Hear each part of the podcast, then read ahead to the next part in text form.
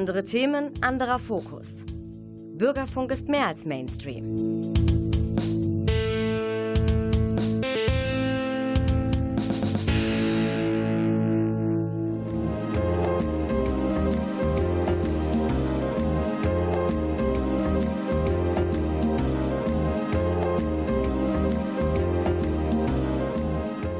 Der Lesewurm. Neues vom Buch- und Hörbuchmarkt.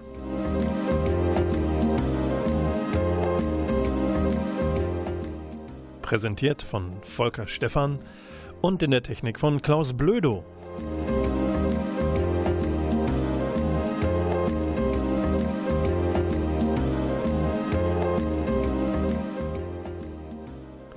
Der Lesewurm, dieses Naturlebewesen, dieser Kriecher in euren Gehörgängen, freut sich tierisch darüber, dass es draußen so schönes Wetter ist. Egal ob es regnet oder nicht, warm genug ist es in dieser Zeit, um sich beispielsweise mit einem Buch oder einem Hörbuch einfach mal an die Promenade zu legen oder an den Aasee. Denkt dran, immer schön den Müll anschließend wegräumen, ne? sonst gibt's Ärger und böse Worte. Nein, aber der Lesewurm freut sich mit euch ein wenig sich auf den Sommer einstimmen zu dürfen. Und was ist Sommer? Sommer ist Fußballzeit. Nicht erschrecken, kommt nur ein Buchtipp zu. Der Sommer, der Juni ist aber auch die große Einladung an euch, nach draußen zu gehen. Unter freiem Himmel, Freiluftaufenthalte. Auch das gibt es gleich schon nach der ersten Musik. Die kommt aus Norwegen von einer völlig unbekannten Band namens Paper Crown. Warum unbekannt? Ja, weil sie gerade ihr Debütalbum draußen haben. Und das heißt so wie der erste Titel, der jetzt vom Schallplattenspieler kommt. Dreamers.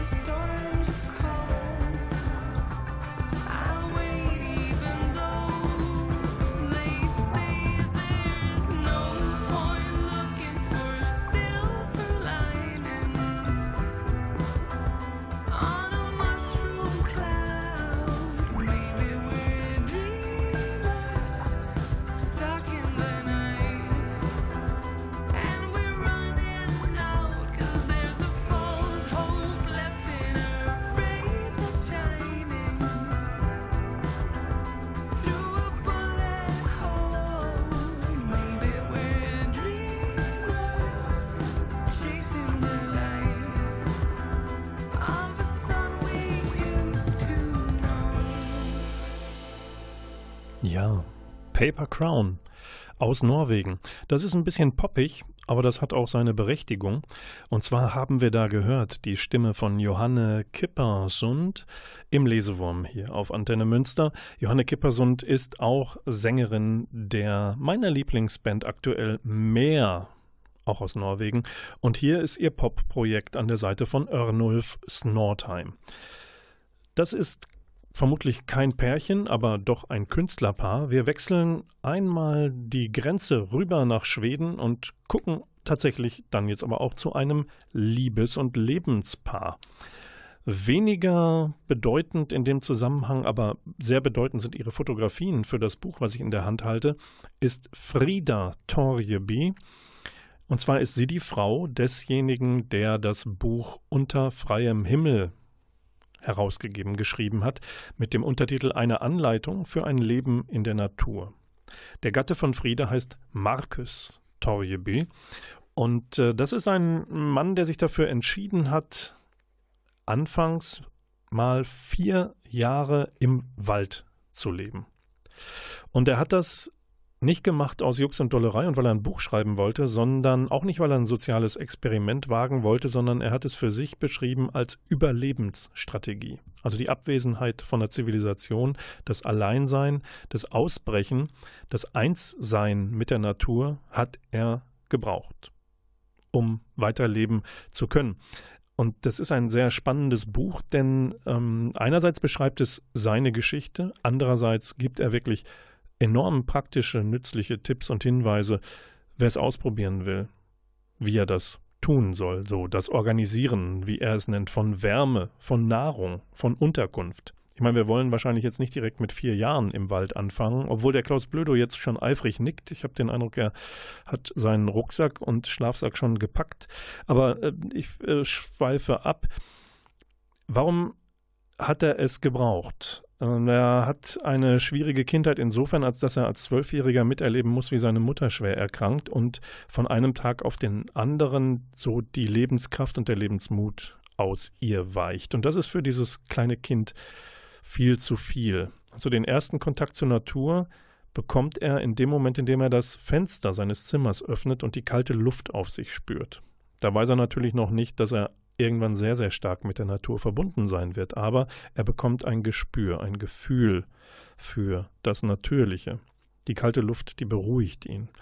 Dann zieht es ihn hinaus in die Natur, aber er ist noch sehr, sehr beschäftigt, geschäftig, unruhig, wenn ihr so wollt. Er fängt an, lange Läufe durch die Gegend zu machen. Er wird Langstreckenläufer. Sieht darin irgendeinen Sinn. Einen genaueren hat das Ganze allerdings nicht. Und dann wirft auch ihn eine kleine Verletzung, also sein Körper macht ihm einen Strich durch diese Laufrechnung. Das geht dann auch nicht mehr. Ne? Wenn man Knie kaputt oder anderes hat. Diese Grenzerfahrung, sein Körper zeigt ihm, wo seine Grenzen sind. Und dann irgendwann entscheidet er für sich, ich muss mal hier raus. Es ist alles, was ich tue, ist keine gute Idee. Ich muss irgendwie etwas anderes finden für mich. Das findet er im Wald. Ja, und dann könnte ich euch jetzt reinreichen, was er da so für Erfahrungen macht. Ähm, wenn ihr Lust habt, wo wir bald Sommer haben, der Markus sagt, einen Sommer kann man super mit Porridge verbringen, also Haferbrei. Ihr könnt, wenn ihr wollt, er hat jetzt ausprobiert, einen Sommer lang mit Haferflocken und Vitamin C über die Runden kommen. Dann müsst ihr halt ein paar Beeren und Früchte sammeln, die der Wald so hergibt hergibt. Es gibt noch eine wunderbare Beschreibung dessen, was die Natur ihm bietet, wenn es denn darum geht, eine Unterlage zu finden, weil er hat am Anfang natürlich nicht irgendwie eine verlassene Hütte gefunden und sich da einquartiert, sondern er hat im Nichts angefangen. Und äh, das Nichts ist viel mehr als nichts, wenn ihr euch diese kleine Passage mal kurz mit mir anhört auf einem 20 Zentimeter dicken Bett aus Zweigen zu liegen, umgeben vom Duft nach Fichten und Harz, ist, als würde man von einem Baum umarmt. Der Trick besteht darin, nach kleinen Zweigen mit grünen Nadeln zu suchen und größere Äste zu meiden. Dann solltest du deine Jacke als Zwischenschicht unter dich legen, so hast du ein weiches Bett das du nicht als kratzig empfindest. Meine absolute Lieblingsunterlage sind allerdings ungegerbte Rentierfelle. Solche Rentierfelle sind ökologisch und geben immer eine angenehme Wärme ab. Gut, ich weiß nicht, ob ihr zu Hause diese Felle zur Verfügung habt. Ähm, vielleicht gibt es ja ein gebrauchtes. Für Markus Torjevi ist das, dieser Kontakt, das Leben im Wald natürlich auch eine Absage. Eine Absage an die Maximierung von Bedürfnissen, von Hab und Gut, von Erlebnissen, wenn ihr so wollt. Und das Ganze hat er nach vier Jahren nicht abgebrochen für immer, sondern er hat zurückgefunden ins Leben, um dann aber auch irgendwann wieder zurückzufinden in den Wald. Dann nicht mehr für sich alleine, sondern und auch nicht ähm, in, in sehr, sehr kärglichen äh, Zuständen, Umständen, sondern dann hat er mit seiner Familie ein Haus im Wald gebaut, unweit von der Hütte von der Zeit davor. Und was er sagt ist, wir sollten ein bisschen mehr leben, wie wir es während 99,99 Prozent unserer Existenz getan haben. Damit meint er die Menschheit und ihre 350.000-jährige Geschichte. Ein bisschen mehr das schätzen, was wir bereits haben. All das entdecken, was vor unserer Tür liegt. Du lebst aus einem bestimmten Grund da, wo du lebst. Bau eine Beziehung zu der Natur in deiner Nähe auf. Das ist so ein Tipp von ihm. Und jetzt will ich äh, zum Abschluss dieser Buchvorstellung will ich euch jetzt äh, sagen, es ist jetzt nicht so moralinsauer. Das ist jetzt nicht so ein Ratgeberbuch wie ne, vier Tage im Wald und äh, du bist wieder du selbst. Dafür spricht nämlich auch, dass dieses Buch mit wunderschönen Bildern, Fotos seiner Frau eben endet und nicht mit einem guten Rat ja, sondern einfach nur mit einem seiner zahllosen Tipps. Und das ist ein Tipp der Entschleunigung, den er äh, als letztes mit Text garniert. Und er nennt das das Stumpfhocken. Also das auf einem Baumstumpf hocken. Und er nennt es extra hocken und nicht sitzen, denn ein Stumpf muss kürzer sein, nicht so hoch, weil das Hinabsinken darauf wichtig sei. Nicht? Bei einem Stuhl ist das Aufstehen irgendwie gleich mitgedacht. Es fällt uns sehr, sehr leicht. Der Baumstumpf allerdings ist ein Mittel zur Ruhe zu kommen. Und dann gibt er noch den Tipp, kauft euch auch einen für den Alltag und setzt euch drauf. Wenn die Leute euch da drauf sitzen sehen, werden sie schon schnell merken, dass derjenige, der auf einem Stumpf hockt, entscheidet, wann er wieder ansprechbar ist und zurück ins Leben will. Wir gehen zurück in die Musik dieser Lesewurmsendung im Juni und wechseln nach Großbritannien. Dort gibt es eine lustige Band namens Black Country. New Road, die hat gerade ihr Debütalbum rausgebracht, Londoner sind das, nennt sich For the First Time und das Lustige an dieser Band ist, und warum ich das Komma mitgesprochen habe, die haben ihren Namen durch den Zufallsgenerator von Wikipedia ermitteln lassen. Zufallsgenerator angeworfen, Wikipedia, was spucken die aus? Black Country New Road. Warum? Das ist tatsächlich eine Straße in den englischen West Midlands. Und die Musiker dachten sich dann irgendwie, komm, machen wir noch ein Komma da rein. Und dann haben wir eine Aussage darin. Das ist ein guter Weg von einem schlechten Wort Ort weg. Und wir hören den fünften Song des Albums, der auch lustigerweise Track römisch 10 heißt.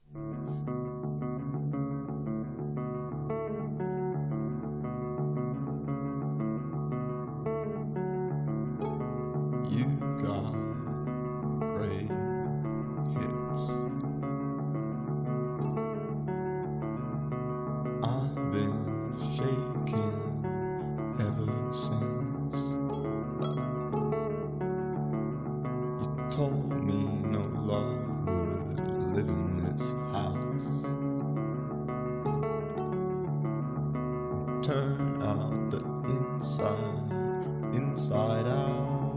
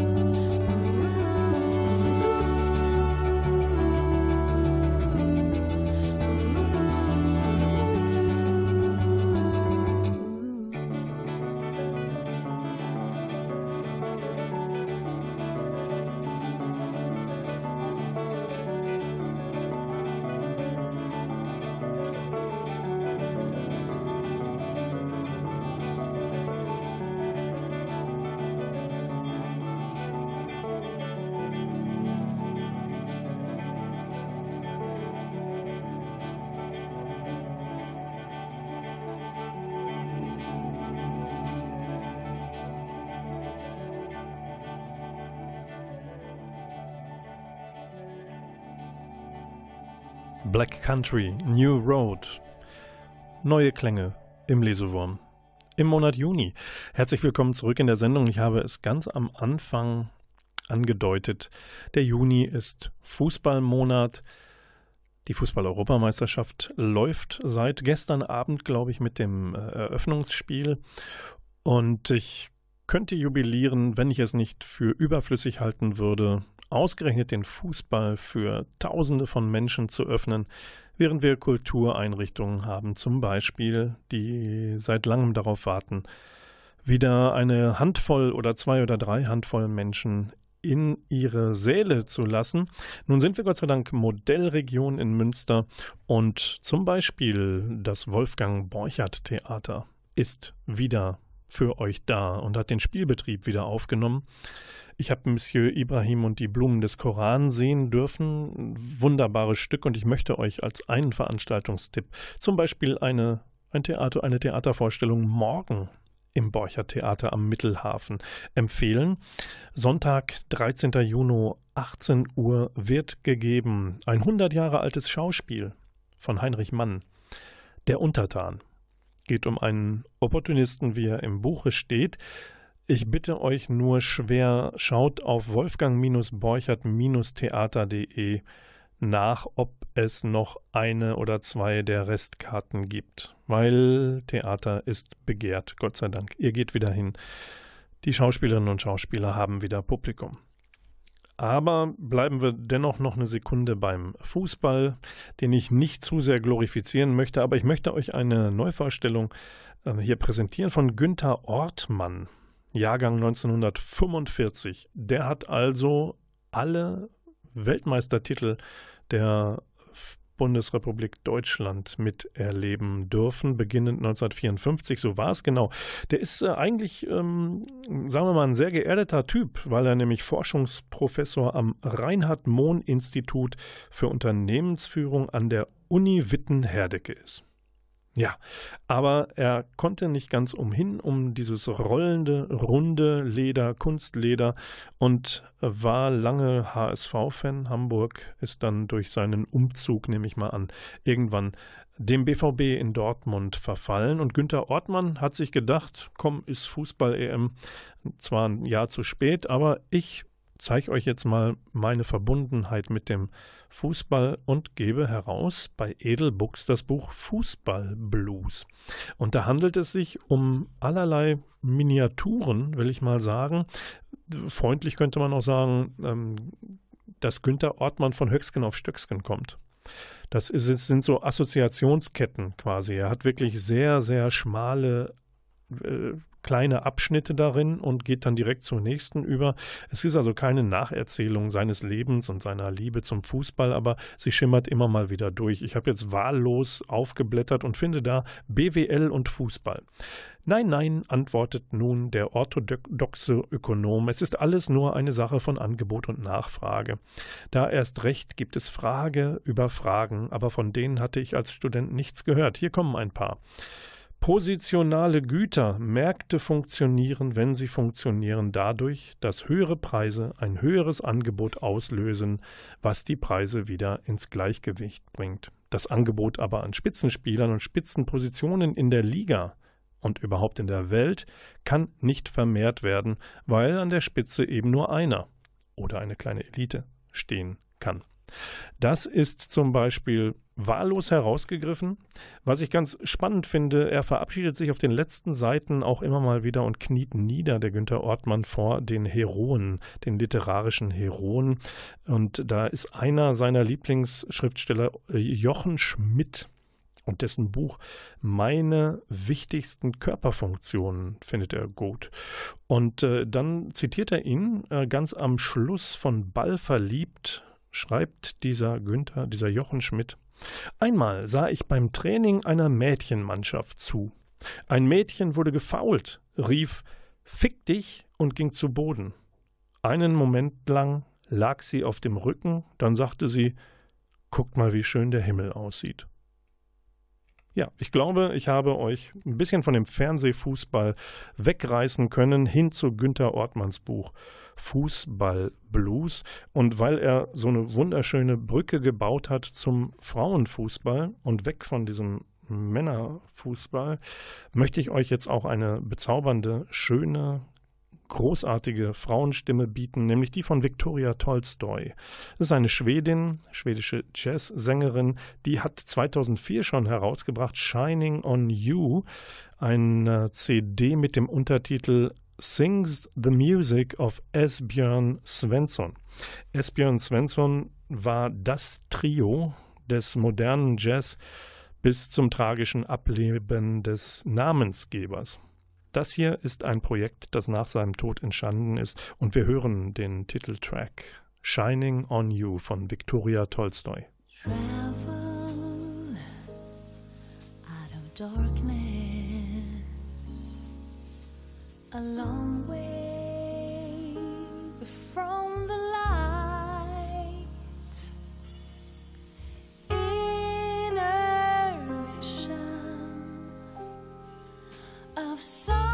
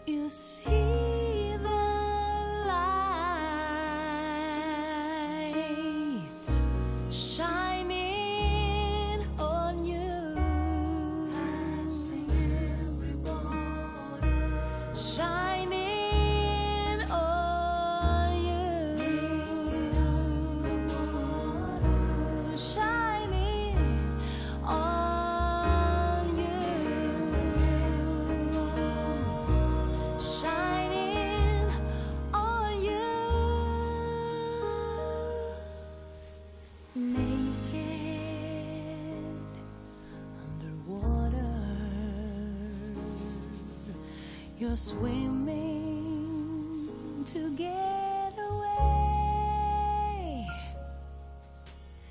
Easy living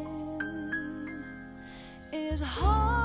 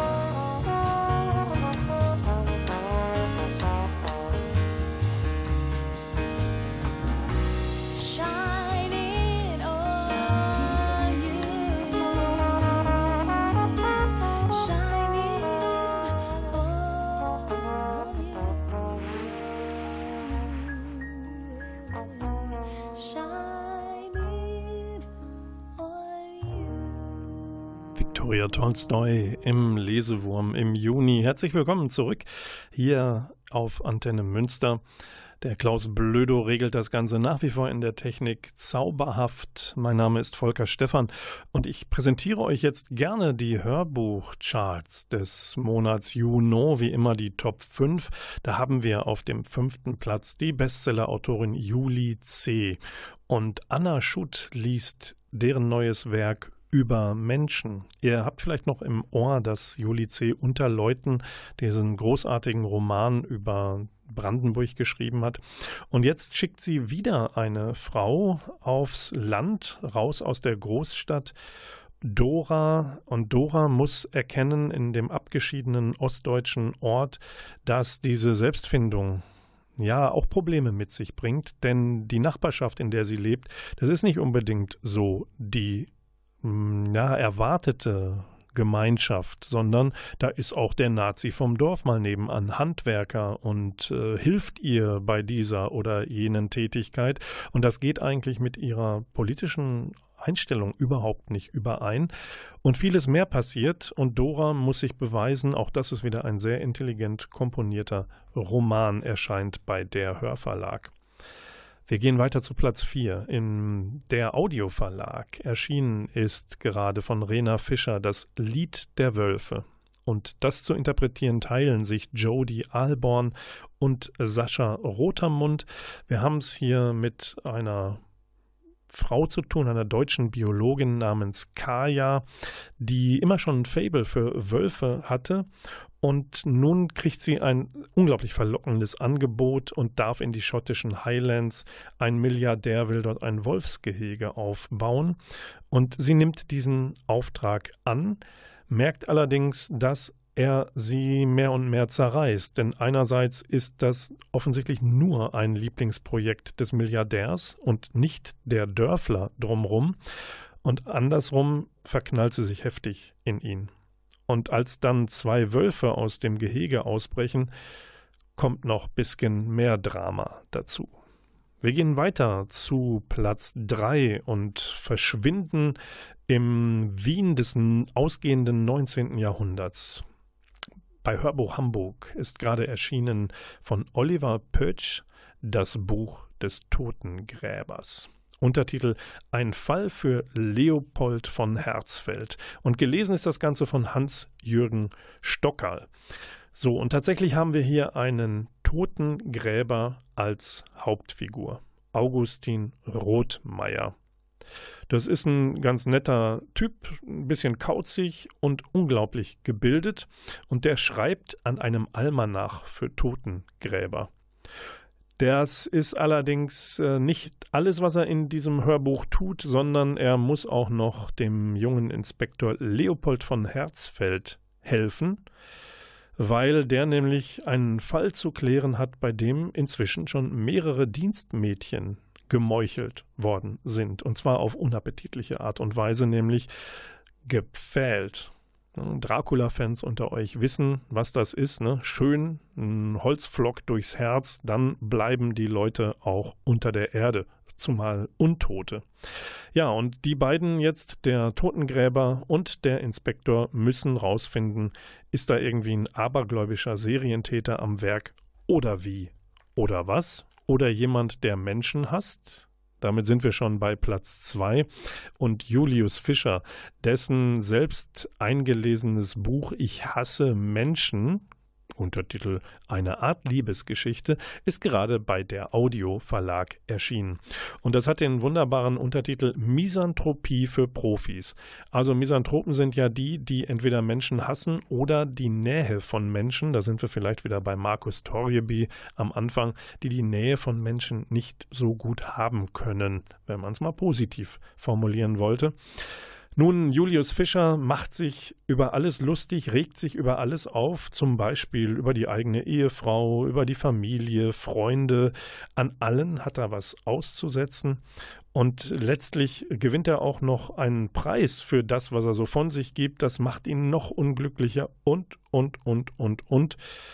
Nun ja, er versucht verzweifelt mit dem Leben irgendwie klarzukommen und da rauszukommen. Und das ist insgesamt urkomisch. Ein wenig ernster ist, und herzlichen Glückwunsch zu Platz 1, der neue Roman von Judith Herrmann, der heißt Daheim und die Hörbuchfassung hat sie selbst eingelesen für der Hörverlag. Und Judith Herrmann also entwirft hier eine, die Geschichte einer Frau, die sich auch getrennt hat von ihren vorigen Zusammenhängen vom Ehemann. Sie lebt alleine an der Küste, hat mal in einer Stadt gelebt und versucht jetzt über Briefe, die sie an ihren Ex-Mann schreibt, ja, vielleicht auch sich selbst zu verstehen, sich ja verständlich zu machen und äh, ja, sie setzt sich auch sehr stark mit ihrer neuen Umgebung auseinander. Und äh, sie, was sie so zu berichten hat, da gibt es eine ganz, ganz skurrile erste Szene vom Anfang und die möchte ich euch jetzt einspielen. Sie bekommt Besuch am Bezahlband in einem Supermarkt. Ich sah ihn aus den Augenwinkeln reinkommen, er stellte sich direkt hinter mich in die Reihe und bohrte seinen Blick umstandslos zwischen meine bloßen Schulterblätter. Ich konnte seinen Blick spüren und rückte einen Schritt vor. Er wartete noch einen Moment, dann berührte er mich am Ellbogen und ich drehte mich um. Er sagte, Sie sind klein, genau richtig für mich. Ich erinnere mich deutlich an seine Stimme, sie war sehr leise, ziemlich hell für einen alten Mann und etwas rau. Vielleicht sprach er mit leichtem südlichem Akzent. Ich möchte betonen, dass das, was er sagte, nicht zweideutig klang, nicht obszön, es war nur eigenartig, es ergab keinen Sinn. Ich war damals nicht klein. Ich bin es heute nicht und war es damals auch nicht. Ich bin einen Meter und 67 Zentimeter groß. Ist das klein? Nein, und ich sagte ihm das. Er hob beide Hände, Handinnenflächen zu mir gedreht, die Haut schwielig und sauber. Nein, nicht wirklich, natürlich. Sie sind nicht klein, sie sind ganz normal. Aber sie sind klein genug für meinen Trick. Sie haben die richtigen Füße, Ihre Schultern sind schmal. Ich brauche eine neue Assistentin. Sie sehen so aus, als wären Sie die richtige. Das war es, was er sagte. Ich sagte, die richtige Assistentin für was? Ich wollte das nicht fragen, aber ich fragte es. Ich wollte gar kein Gespräch mit ihm führen, aber ehe ich mich versah, führten wir eins. Er sagte, für meine Kiste. Die zersägte Jungfrau, eine Assistentin zum Zersägen. Ich bin Zauberer. Judith Herrmann liest selbst ihren neuen Roman Daheim über eine Frau, die an der Küste eine andere wird, die ein neues Leben einschlägt und neuen Mut schafft. Ein sehr eindrückliches, teilweise skurriles Buch, wie zum Beispiel das Erlebnis, im Supermarkt angesprochen zu werden, ob man nicht mit auf ein Kreuzfahrtschiff nach Singapur fahren möchte, um die durchgesägte Jungfrau zu sein. Ob diese Hauptfigur das tatsächlich getan hat in ihrem Leben, hört's euch an oder lest das Buch, das ist bei S. Fischer erschienen.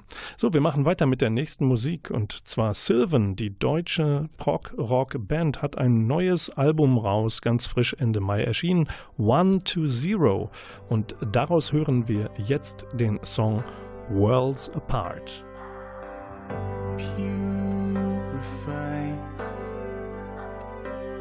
as it's meant to be.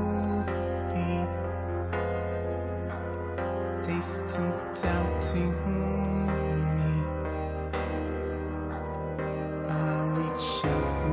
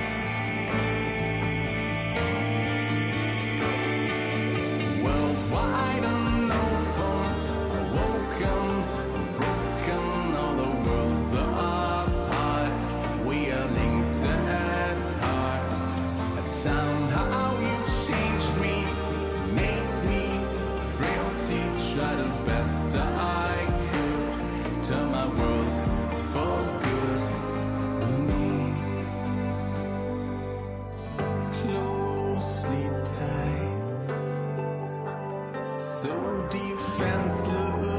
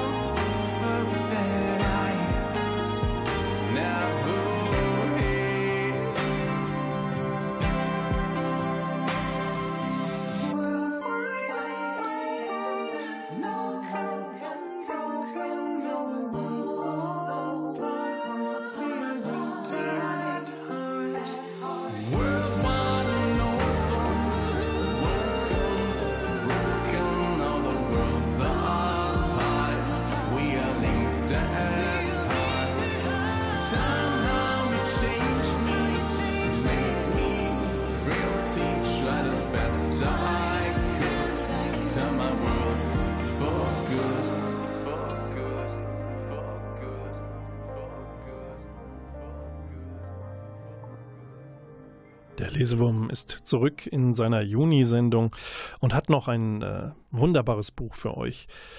Das führt uns nach Japan. Und zwar geschrieben von Kaigo Higashino, Kleine Wunder um Mitternacht, Deutsch von Astrid Finke und erscheint bei Limes Random House. Ja, und diese wunderbare Geschichte ließe sich erzählen aus der Sicht von drei Kleingangstern, die wir alle ja selber auch sind, und die vor der Polizei abtauchen und sich nachts in einem leerstehenden Laden verstecken. Die Geschichte ließe sich aus der Sicht des früheren Gemischtwarenhändlers erzählen, dem der Laden gehört hat, der aber irgendwann seine Bestimmung auch oder gerade darin sah, auch als Kummerkasten für den ganzen Ort zu dienen. Der Mann wurde zu einer Art psychologischer Beratungsstelle für die Menschen. Eine gemeinsame Geschichte wird aus diesen Zutaten daraus, obwohl der Ladenbesitzer bereits seit 33 Jahren tot ist. Aber wie durch Zauberhand suchen sich die Gangster für die Nacht ihrer Zuflucht exakt den Ort aus, in der noch einmal dieser Briefverkehr von damals aufleben soll. Denn kurz vor seinem Tod in der Vergangenheit hat der Ladenbesitzer noch einen Wunsch geäußert.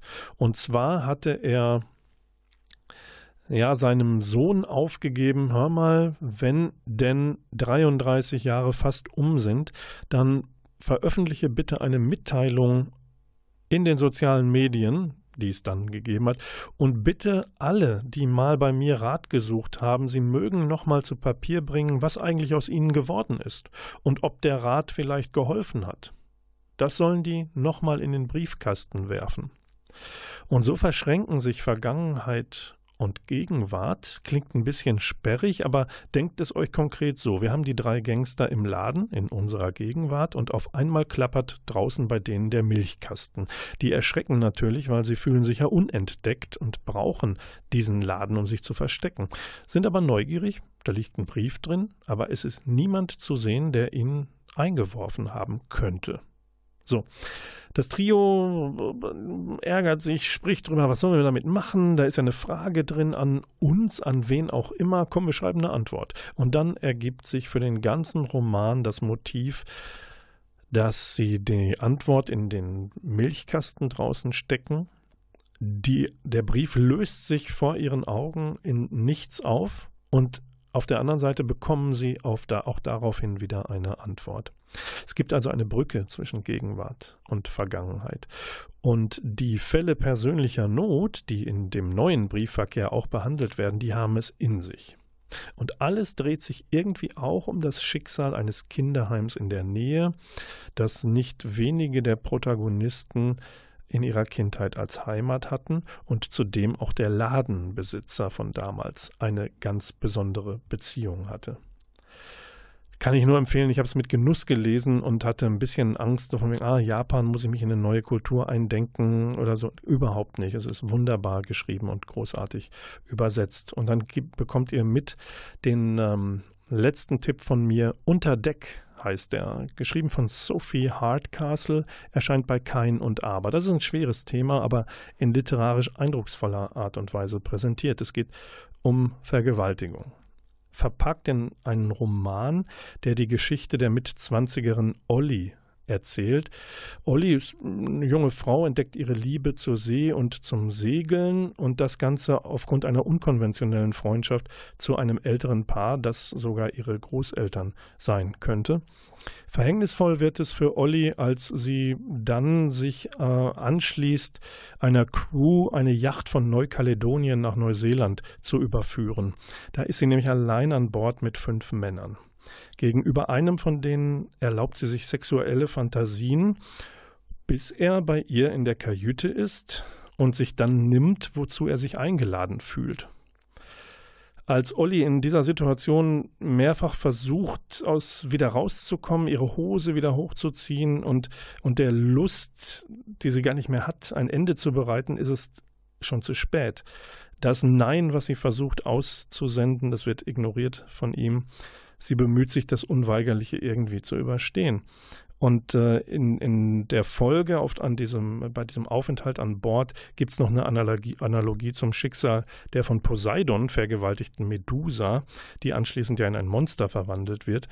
Ja, die Männer behandeln Olli auch nicht so wunderbar, werfen sie in ein Beiboot, ziehen sie für den Rest der Fahrt hinter der Yacht hinterher, damit sie die nicht weiter beschmutzen können. Ein Motiv dabei ist so unter Deck auf See, da hört niemand deine Schreie. Und dieses nicht gehört werden, nicht gehört worden sein, das lastet in den Folgejahren sehr schwer auf der Hauptfigur.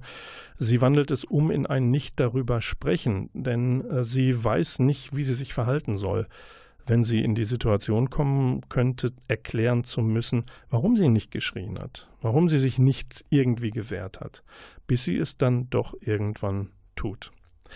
Das Besondere an dem Roman ist einerseits das Thema und das andere ist, dass Sophie Hardcastle da auch über eigene, ihre eigenen Erfahrungen, leidvollen, verarbeitet, nämlich auch eine Begegnung mit einem Mann, aus der sie nicht mehr rechtzeitig rauskam und das hat sie dann verarbeitet. Ist eine Australierin, studierte in Oxford und hat hier einen sehr, sehr eindrücklichen, guten Roman vorgelegt, mit dem sich der Lesewurm mit Klaus Blödo in der Technik und Volker Stephan am Mikrofon von euch verabschiedet. Aber keine Bange, es geht weiter und zwar am Samstag, 10. Juli um 20.04 Uhr wieder hier auf 95,4 Megahertz. Auf Kabel ist es 91,2 oder ihr hört die Sendung nach auf nrvision.de, diese oder alle weiteren, die da noch kommen werden oder gewesen sind. Wir verabschieden uns mit einem letzten Song. Der kommt von der wunderbaren Band Subterranean Masquerade. Von dem neuen Album Mountain Fever stammt der Song Mon Gata. Und das war's. Tschüss bis Juli.